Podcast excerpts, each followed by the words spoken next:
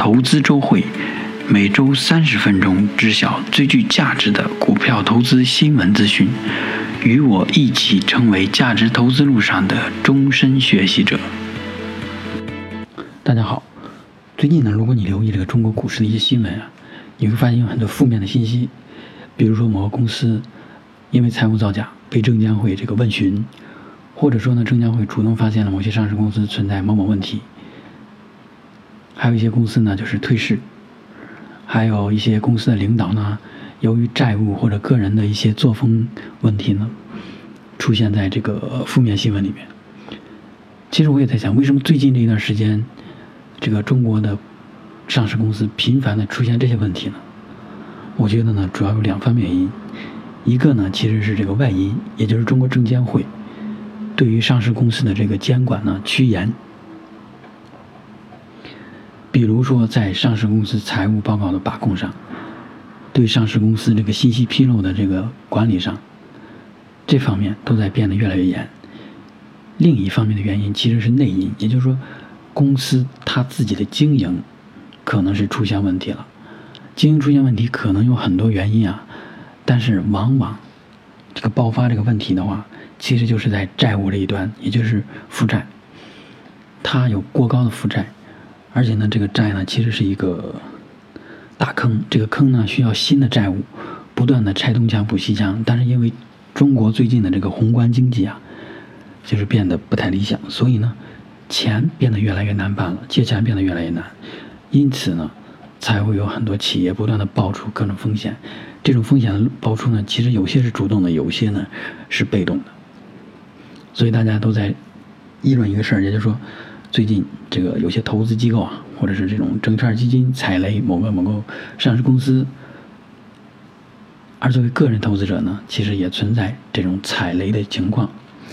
这个雷呢，其实在我看来啊，它可能是两方面，一一个是说你本来就是一个雷，只不过呢，很多人没有注意到，或者是知道是雷，但是呢，总觉得在自己手里或者持有这段时间呢，它不会爆，期待着下一个投资者对吧来接盘。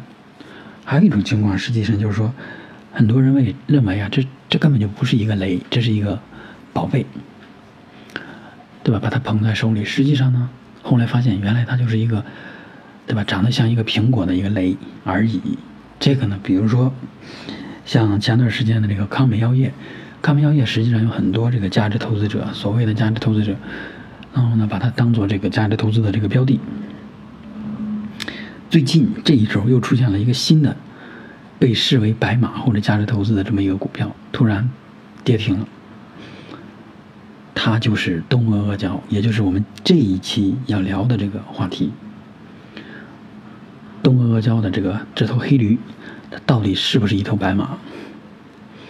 东阿阿胶呢？实际上我本人也持有，我持有并不太多，占我市值的这个十分之一吧。东阿胶其实我早就买过它的股票，然后中间有过清仓，后来呢又有过补充。最近东阿胶这个事儿呢，其实弄得我也挺不能说是郁闷吧，就是说让让自己也反思，开始反思自己所认知股票的这个能力。一会儿最后我们会讲，我们就开始讲东阿胶为什么会出现对吧这个问题。如果如果有的人还不了解出了什么问题，我先来讲一下。东阿胶它在第一二零一九年第一季度的这个财报显示啊，公司实现营收是十二点九亿，同比减少了二十三点八，百分之二十三点八，规模净利润啊是三点九亿，同比减少了百分之三十五点五，也就是降了三分之一。到了年年中的时候啊，二零一九年的上半年净利润。预计同比下滑百分之七十五到百分之七十九。为什么这个东阿胶就是一个被普通的人理解为就是一个很比较稳定的这么一个市场，怎么就变得下滑了呢？对吧？这是什么原因？实际上就是我刚才说的这个问题。这个问题是由什么原因造成的？这这一期节目我们就主要聊这个。东阿胶呢，实际上在中国的股市里面。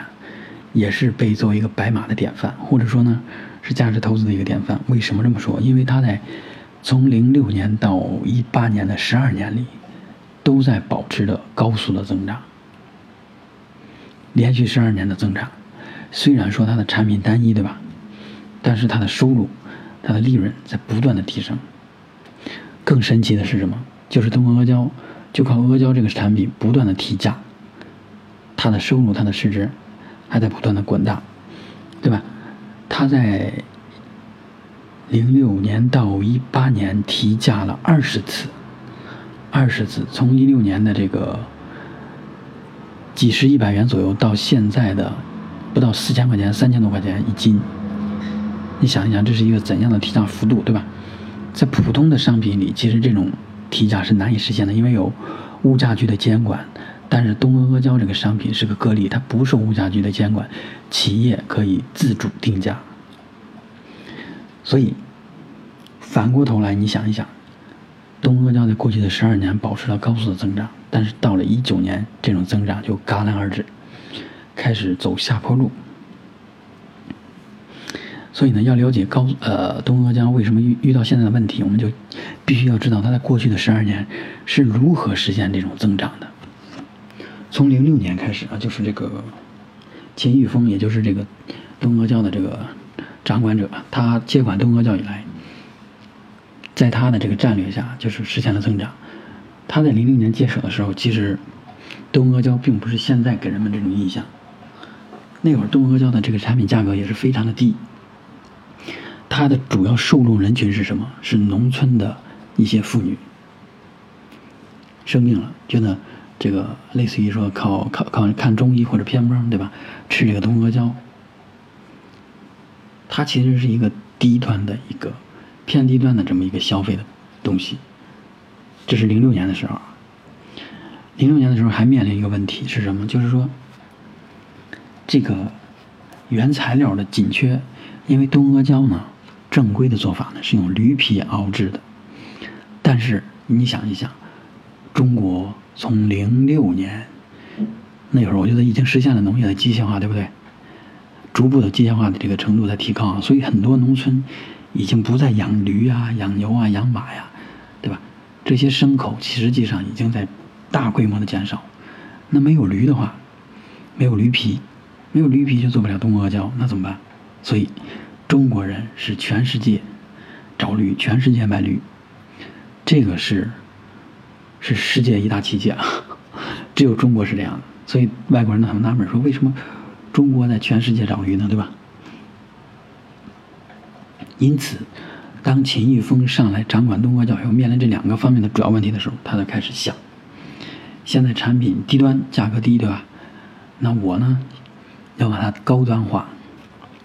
他这个高端化其实也并不是没有理由的，因为他想的是说，基于清朝和这个民国时期啊，阿胶确实很贵，不像那个零六年那会儿啊，所以他想的是说，按照当时的消费物价来讲，其实阿胶应该 应该是在几千元，这个才是一个合理的价格区间，所以他给东阿胶定的这个战略就是高端化，提价。高端化当然不是从价格上一方面来体现的，所以呢，东阿胶就跟那个特劳特这家专门做品牌营销，对吧？战略品牌营销战略规划的这么一家公司合作，这个费用我觉得应该不会低。特劳特，你们感兴趣的话可以去搜一下啊。他跟特劳特合作进行品牌的包装，对吧？品牌的宣传定位，还有品牌这个策略等等。所以呢，就在这样的一个过程中，不断提升东阿胶的品牌形象，然后呢？价格呢也逐步的提升，那解决驴的问题怎么办呢？实际上，就是说，一方面是跟这个养殖驴的这些商户啊，或者是农户啊，形成合作关系，稳定的合作关系；另一方面，去一些国外采购进口驴皮，像非洲。还有一个主要的战略就是说，自己来养驴，在山东和内蒙吧建立两个养殖基地，这个。这个春兰啊，能达到一百万头驴，这是一个很大规模的养殖场。也就是基于这两个方向的战略定位啊，我觉得东阿胶在过去的十二年里，就不断的在做这个相关的事情，提价是二十次，对吧？然后这个养的驴也越来越多，但是呢，实际上这个驴皮啊，从零六年到现在一直在增长。我们可以看一组数据：零五年的时候，这个驴皮是三十九块钱一公斤啊；一一年的时候就是九十八块钱一公斤；一三年的时候是一百六十块钱一公斤；一四年涨到了三百块钱一公斤，到一六年已经是五百块钱一公斤了。所以这个涨幅是非常大的。因此呢，就是如果你是一个局外者，你在想，阿胶不断涨价，驴皮不断涨价，但是你养鱼，其实驴的价值不仅仅在于皮，还有驴肉，对吧？大家可能知道有什么保定驴肉火烧，还有流传的一句什么“天上荣肉还是地下驴肉”，对不对？所以有很多的这个竞争对手就涌入进来，参与到阿胶制作和这个养驴的这个环节。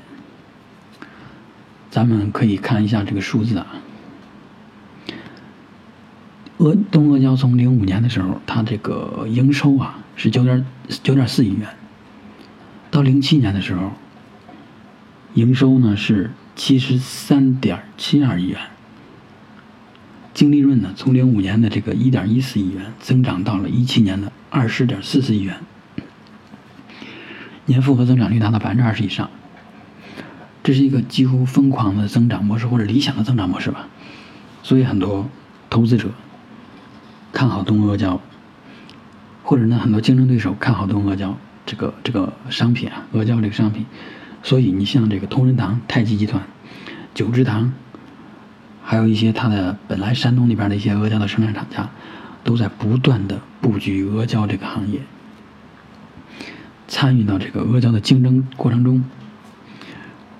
这是这个整个的这个，你你看到的其实就是一幅完美的增长曲线，对吧？阿胶的价格增长，驴皮的价格增长，营收增长，净利增长，但是，但是啊，可能聊到这里，或者你一般人，一般的投资者，像我过去的我啊，就是聊到这儿就会觉得，哎，这个公司不错，这个模式不错，我要投，我要买它的股票。所以很多人其实就是在这个这样一个认知下买了东阿胶，或者觉得东阿胶前景一片大好。但是可但是你没有了解的更清楚一点啊！你想一下，东阿阿胶，它这个一年营收对吧？小一百万，那得有很多很多的人在消费东阿阿胶这个东西，是不是？你就了解一下，比如说。你的亲戚好友是不是有人在经常买东阿胶啊？经常食用东阿胶？我的身边是有的，所以但是不是说传统的阿胶，是东阿胶的那个桃花姬那个阿胶膏。别管怎么着吧，至少东阿胶这个品牌在我的生活中呢，我是见过的、出现过的，跟它有过直接或间接的接触的。但是你还要了解一点，就是。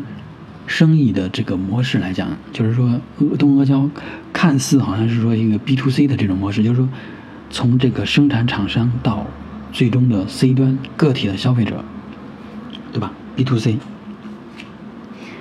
但是中间少了一个环节，就是这种一般都是说中间有一个代理商或者是分销商，我们统统称把它叫做分销商吧。所以它的模式就从 B to C 变到了 B to A to C。A 呢其实就是 agent，就是代理商、经销商。然后呢，经销商又卖给了药店，或者最后反正最后是到了 C 端个人的消费者手里。所以呢，你会发现就是其实 B 收到的 B 收到的钱是从 A，主要是从 A 那边来的。A 是什么？agent 代理。因此呢。B 实际上从 C 得到的直接收入并没有那么多，你可以去一些商场能看到东阿胶，他开了一些直营店，像什么东阿阿胶真言吧，我记得是真言，他那个门店也比较小，主要是卖桃花机这些东西。所以现在就就就就出现一个问题了，就是说东阿胶它的收入实际上绝大部分是来自于代理商，就他把生产的这个商品啊。卖给了代理商，代理商呢就是以当时的一个价格，跟跟东阿胶这个厂商来结算。至于这个东西你卖拿走以后，你你进走以后啊，你是一年卖走还是一天卖？其实东阿胶是跟东阿胶是没有必然关系的，这些代理商呢，实际上他们要做的这个事儿，也是为了盈利，对不对？如果你想想你是代理商的话，你知道东阿阿胶每年都会有一次或两次的提价，对吧？那你肯定想，这是一个好的投资品，投资品，对不对？你可以囤积一批货，比如说啊，你一二年买入一万的这个这个东阿胶，你一三年、一四年、一五年，一直到这个这个一七年啊，你都可以卖，因为东阿胶这个它的保质期是五年，而且民间还传说这个时间越久的东阿胶，它的这个药效越好，补血效果越好，所以。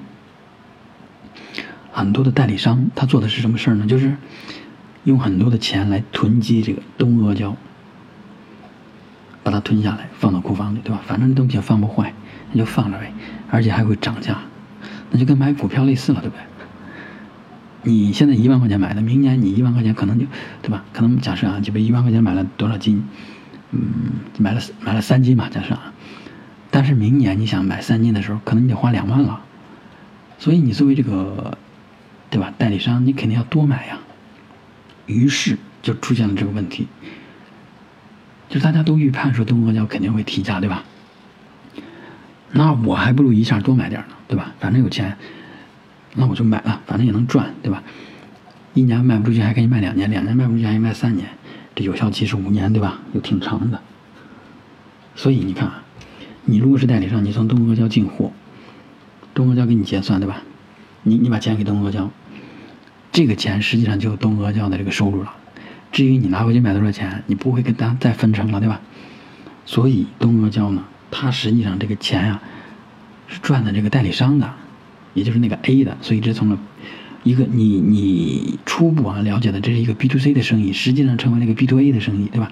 它跟 C 是弱关联的，甚至在造假的情况下可以没有 A，对吧？这不是可以没有 C，只有 A，这个故事也能讲下去，对吧？于是就会出现了一个问题，大家作为经销商啊、代理商都囤着很多东阿胶，对吧？但是，由于去年啊，就是因为微博上面不是传了一个什么东阿胶没用嘛，对吧？不不补血，实际上是假的。然后再加上最近的这个经济不景气，对吧？所以，C 端的这个消费肯定是下降的趋势，但是它还不足以说把这个阿胶市场呢，就是。这个这个彻底消失了，虽然是下降，但是这个下降实际上对于某些经销商或者代理商来讲，已经造成了影响，因为他囤积的货已经很多了。当这个一九年，东阿胶在跟经销商聊的时候说，今年还进货吗？进多少货呀？经销商肯定说，哎呀，不进了，我一五年、一六年进的货还没卖完呢，肯定是这样的。所以呢，基于这样一个一个一个问题啊。所以经销商就不肯多进货了，除非说卖的特别好。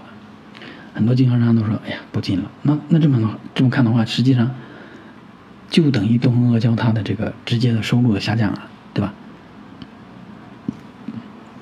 因此才会出现上面说的问题，东阿胶它的营收或者净利润下降了很大很大的幅度。问题就是因为它过去十二年不断的提价。不断的提价，然后不断的打造自己的这个高端品牌，让低端的人群呢跟东阿阿胶无缘。那这些人实际上他还是会消费阿胶的，对吧？那他怎么办？他只能选择比如说其他的品牌了，像什么福牌阿胶啊，什么鹤王啊，什么反正乱七八糟那些东西吧。也就是说，他这些虽然他的收入在降增加，他的客单价在增加，但是他的客户群体实际上在变得越来越小。所以这就是东阿胶。自己的这个成功之下，隐藏的问题，在一九年呢，得以爆发，得以显露，并不是说东阿胶在过去十二年的增长就一点没有问题，问题其实一直都在，只不过这些问题在一九年暴露出来了。之前的话，它的贡献和它带来的问题，实际上是说贡献大于问题的，但是现在呢，就是问题把它的贡献掩盖住了，所以你会发现东阿胶从一八年。开始吧，就是提价就变得非常谨慎了。因此，就是在这个最近的这个股东大会上啊，秦一峰也讲了，说这个未来啊，未来将近十年是东阿胶，就是面临非常严峻问题的这么这么这么这么十年吧。原话我忘了，大概就这意思，就是未来会非常的严峻，对于东阿胶来呢是一个挑战。确实是这样。之所以啊，就是聊聊到这儿，我其实想到了两个事儿吧。第一个事儿就是，嗯，有些生意模式呢，就是你看似是说从生产厂家到这个消费者，但是有很多人忽略了中间的这个流通环节。流通环节实际上决定了这个厂家的成败。比如说啊，前段时间这个浑水浑水调查机构，就是国外的那个 Muddy Water Research，他在做空安踏，就是我们常说的那个穿的衣服那个还有鞋子那个安踏，运动品牌安踏，它呢实际上就是。造假，它是怎么造假的呢？他是说有很多代理商，对吧？它是品牌嘛，有很多代理商。代理商呢，实际上啊是安踏的子公司，安踏控股的。但是呢，在财务报报表上体现出来说，这些子公司啊或者这些代理商啊，实际上跟安踏没有关系。那这个有什么好处呢？这个好处很大。第一个，如果不是子公司，他把他的这个比如说进货的钱交给你，那这就是你的收入了，对吧？而且子公司，它本来要有人力的成本，对吧？要运营的成本，要各种这个成本。但是如果不是你的子公司，那那个公司的运营那些成本就不是你的成本，所以你跟你没有关系。你这样的话，你的毛利、你的利润就可以变得更高，对吧？所以安踏就把很多自己这个掌控股的这些代理商啊，说成跟他没关系。所以代理商从那儿进货以后，就把钱划归为公司的收入。营收对吧？甚至在某些情况下，还可以说，比如说啊，你本来就进我一百万的货，但是我为了要收入，我说你今年进我五百万的货吧，你自己压着去，或者后面再想办法。但是在财务报表上，你一看就是，本来你可能这个按照实际市场规模来讲，可能你只卖出一百万的货，但实际上从报表上一看，哎，你今年从这一个渠道就卖了五百万的货，那这就是收入的增加，对吧？所以，安踏，你想一想，就是评估一个生意模式的时候，你不能忽略中国这个这个这个呃商品的流通环节，尤其是在中国。所以，你看安踏那个模式，实际上它就是从 B to C 转换成了 B to A，甚至这个 C 和 A 之间到底的交易额有多少，跟 A 和 B 之间的交易额是没有必然关系的，对吧？这一方面，另一方面，我想到另外一家上市公司就是茅台。茅台实际上，它因为也是不断的这个，它的商品有投资属性嘛，就是不断的涨价，对吧？一些过去的某些年代的这个茅台酒变得非常的贵，还有就是它非常的稀有、稀缺性，所以呢，有很多它的经销商啊，实际上也在不断的囤货。所以，所以你你想一想，就是茅台它的收入实际上也是跟我刚才讲的东阿胶类似，对吧？它的代理商跟它产生了贸易以后，它就算作了收入。但是这个酒有没有被市场消化，有没有被 C 端个人或者是喝掉，这个东西跟它的收入没有直接关系。行，以上呢，实际上我觉得聊到这儿，应该你就懂了，对吧？就是为什么说这个收入一下降了那么多，对吧？是市场突然缩减了吗？并不是。然后最后呢，我们聊一聊，就比如说你说东阿胶未来它会变得怎么样啊？未来会变得更好，还是更差，还是怎么着？我觉得这事儿得从两方面来讲。第一个就是说，东阿胶它的战略定位是不是未来还会专注于阿胶？如果说专注专注于阿胶，而且价格不不降价的话，我觉得东阿胶肯定会回不到啊，就是回不到过去的辉煌时代了，过去就成为历史了。如果说，就是东阿胶它可能会降价，而且呢，中国的一些这个政府监管部门呢，就是说对于非驴皮制造的阿胶进行管制，甚至是清理那些不正规的这个生产的厂商啊，那我觉得有可能东阿胶会变得更辉煌。但是你想想，这东西，嗯，很难治理，因为。因为这东西，它它无法证明说你驴皮做的就比什么牛皮啊或其他皮做的这个阿胶一定效果就好。这东西没有定论，对，没有科学或者说是一个实验依据。所以你作为一个这个这个这个政府的一个监管或者管理者，你去清理那些用驴皮不是用非驴皮做阿胶的厂商啊，你你其实也很难办，对吧？拿不出有效证据来。另一方面，如果说东阿阿胶未来的话，它走这个多元化的战略，对吧？除了阿胶，它可以围绕着养生，对吧？健康这些东西去做一些并购或者拓展。我觉得靠这种概念的方式啊，有可能会做的比之前更大。但是呢，这些都是未知，所以那只能再看看了，就是看一下，比如一九年到年底的时候，或者二零年年底的时候，它这个收入的情况、利润的情况。那基本上现在就是一个。